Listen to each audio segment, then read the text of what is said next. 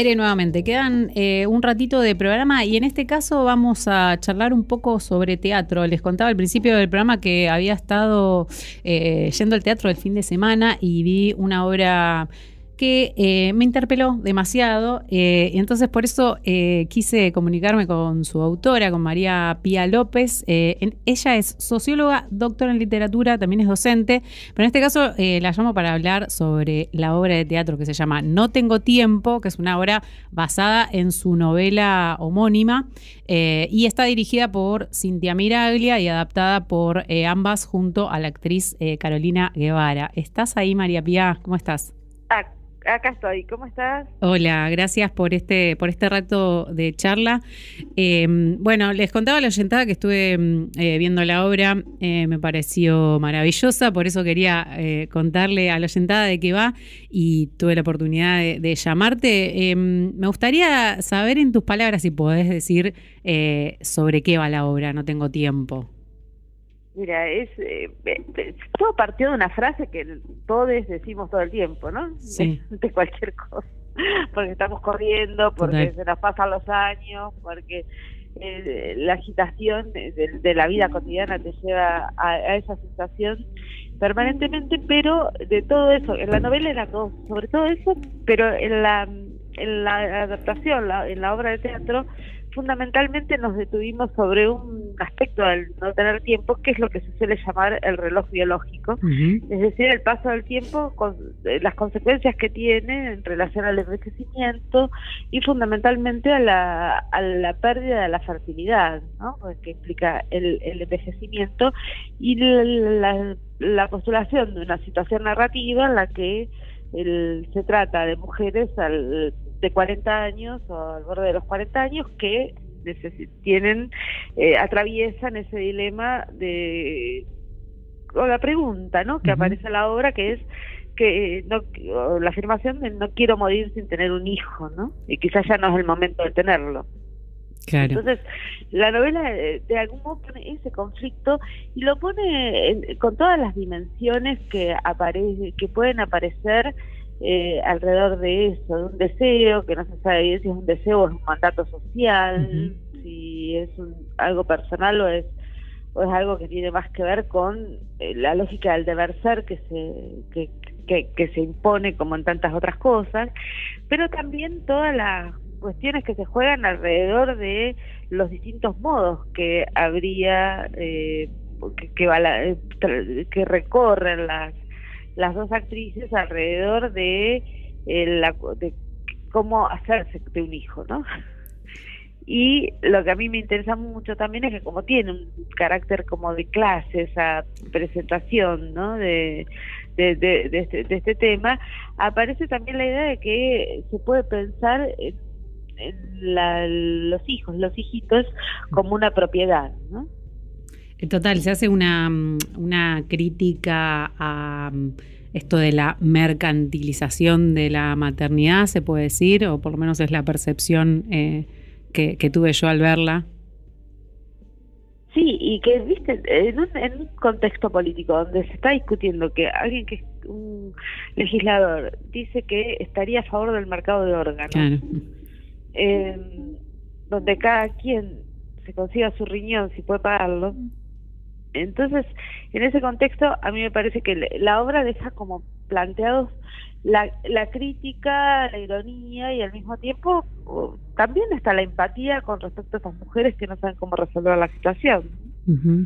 Total. Eh, me queda pendiente leer el libro eh, tuyo, que eh, bien entiendo que se llama igual, no tengo tiempo, y tiene como unos 10 años de vida. Em, me gustaría preguntarte qué hay del libro en la obra y qué no, y mm, cómo es un proceso de adaptación, digamos, cómo un libro se transforma en, en una obra de teatro.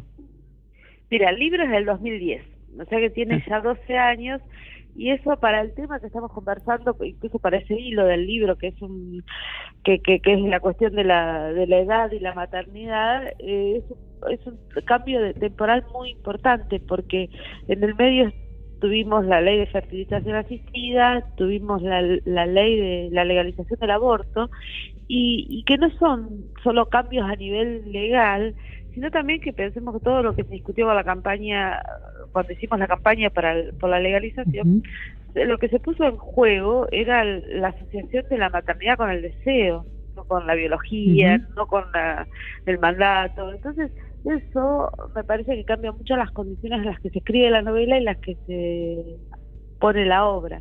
De todos modos, lo que nos pasó en el trabajo de adaptación, que la adaptación la hicimos en, eh, en principio la primera parte de la adaptación, que fue recortar de la novela qué cosas queríamos o qué nos parecía que podían quedar en la obra y qué cosas descarta, qué partes descartábamos, ese fue el primer proceso, después el segundo proceso y más, mucho más interesante es cuando ya trabajan las actrices con el texto y la directora y, y ahí pasa la prueba real, un texto que que hay cosas que creíamos que quedaban y, iban, y no funcionaban y cosas que habíamos dejado afuera y fueron necesarias.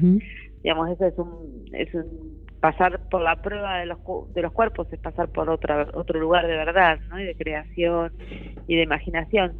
Entonces, yo por eso distingo ahí dos, dos momentos de la adaptación, ¿no? Un, momento textual y un momento que es un momento otro momento que es dramatúrgico y que ahí yo casi no, no, no participé porque fue un trabajo de la directora de Cintia con, con las actrices que entre ellas tres le dan forma al producen la obra.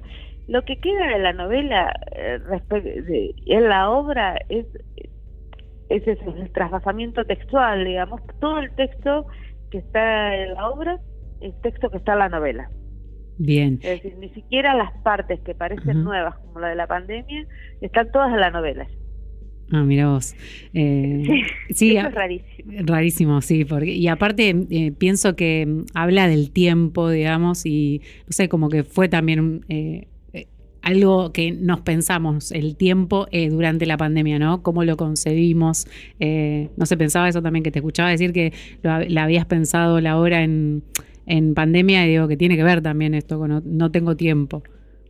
Sí, y con, con, lo que nos pasó, yo creo que era esa sensación de, que atravesamos, me parece, muchas personas, eh, durante la pandemia que era una rareza del tiempo porque cuando pasamos a trabajar en la virtualidad o lo que nos pasaba a mí es que en lugar de organizar mejor la situación ponía más cosas superpuestas. Entonces estaba en una reunión y estaba en otra reunión con otro dispositivo.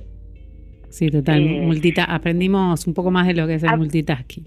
Muy salvajemente pero además porque todo lo que la vida social tiene de interés que es, que, es como un resto, que del tiempo útil vos tenés otro tiempo alrededor que es, que es más, más inútil, más de cotilleo, más de encontrarte, más de salir a fumar un pucho afuera, estás en la oficina, de charlar con tus compañeros, todo eso desapareció.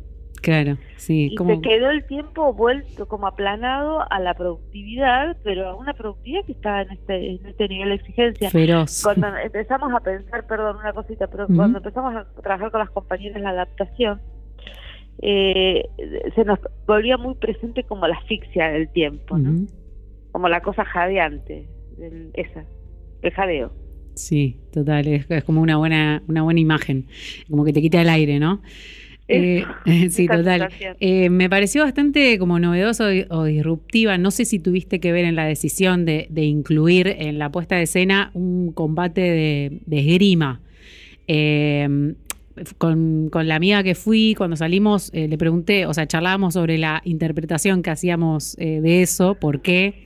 Eh, quizás fue medio lineal, como nos pensábamos, no sé, un ámbito en el que dos amigas iban a hacer un deporte y bueno, salían este tipo de reflexiones, pero ¿a, em, ¿a qué viene esta decisión de poner un combate de esgrima? Mira, hay, hubo, el otro día se lo pregunté a las compañeras, porque yo me fui olvidando de cosas del proceso. claro.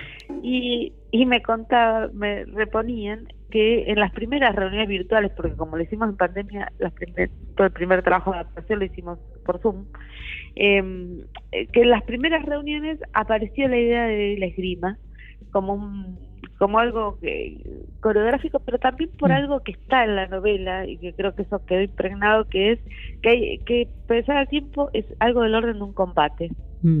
y que hay que poner una cierta, es una coreografía de la pelea en ese para, para dar cuenta de eso y que ahí apareció la imagen de la esgrima y que finalmente fue la que terminó como con, eh, consolidando toda la eso la, la, destreza el juego el intercambio en, en, la escena que es cierto lo que decís uno puede una puede decir bueno el, también puede ser el lugar de entrenamiento en que están dos amigas y que charlan en, ese tiempo pero me parece que tiene esta otra función más metafórica creo que es estar aludiendo a un a un campo de batalla Total, totalmente. lidiar con eso.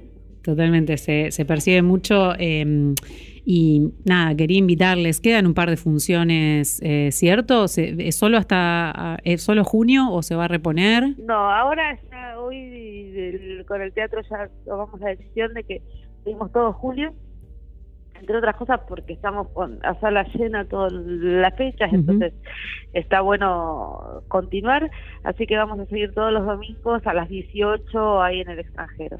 Eh, buenísimo, invitarle a la sentada porque lo atractivo me parece que habla un poco de, hablan, no sé si esto tiene que ver con la autoría del libro, eso, me falta leer el libro que ya lo voy a hacer, eh, como desde la incorrección y también mediada por, por el humor, digamos, tratar estos temas eh, mediados por el humor me parece fascinante, no sé si está pensado por vos o, por la directora. Pues en parte la novela tiene mucho humor negro. Tiene como un costado como un poco salvaje en términos humorísticos, que, que a mí un poco me daba hasta cierto temor el pasaje al teatro, porque cuando escribís una novela no ves las caras de la gente eh, que está leyendo, entonces podés darte los lujos de decir todas las cosas incómodas y salvajes que querés, pero a mí me, me, causaba cierta inquietud qué pasaba con algunas de esas cosas en escena. Entonces, algunas eh, algunas salvajadas quedaron fuera y otras quedaron en la obra. Em, pero sí tratamos de mantener esa incorrección, digamos. Esa, es una incorrección que en el fondo eh, a mí me interesa porque es una incorrección en el sentido que hay pensamientos que que nadie querría decir que los tiene y sin embargo existen y, y circulan. El otro día después eh, vi en Twitter si alguien hacía un comentario, Twitter es el reino de la incorrección, ¿no? Claro, sí, total. Pero alguien hacía un comentario eh, respecto de que no entendía cómo había gente que adoptaba niñas si no si eso no les garantizaban una no les daba una certeza genética de dónde venían entonces esos son discursos sociales entonces puestos ahí a uno le le causan gracia incomodan y causan gracia pero pero me parece que están flotando y, flotando y que si no los pensamos de un modo que los podamos reponer críticamente, irónicamente, sarcásticamente, también son la fuente de, maceración de, formas reactivas y de derecha de todo eso. Total, de esos discursos horribles. Y me parece que también con el arte, si, si no incomodás, eh, ¿para qué? no Digamos, si no, si no lo haces político, ¿para qué? Sí, porque si no pensás un arte que es moral en el sentido menos interesante, ¿no? Que tiene la función de, de, no correrse de los límites eh, que, de lo que resulta decible en una época. Pero eso, o correctamente decible, pero me parece que eso no se puede aceptar desde el arte, pero tampoco desde la política, ¿no? Claro, sí, total. Bueno, gracias María Pía por este rato de charla. Em, invitarle a los oyentes, entonces se repone todo julio la obra que se llama No tengo tiempo en el Teatro El extranjero, que queda ahí en el barrio del Abasto. Eh, la pueden ir a ver los domingos a las 18 horas, ¿cierto? Así es, así es. Y, pero conviene reservar las entradas porque después eh, para ese día en general casi no quedan. Así que eso se hace por el link de Alternativa Teatral. Y bueno, muchas gracias por ir a verla. Sí, maravillosa. La verdad que la pasé eh, muy bien, por eso quería invitarles a, todo el mundo a que la, la puedan ir a ver. Bueno, muchísimas gracias. Gracias, María Pía. Un abrazo. Un abrazo.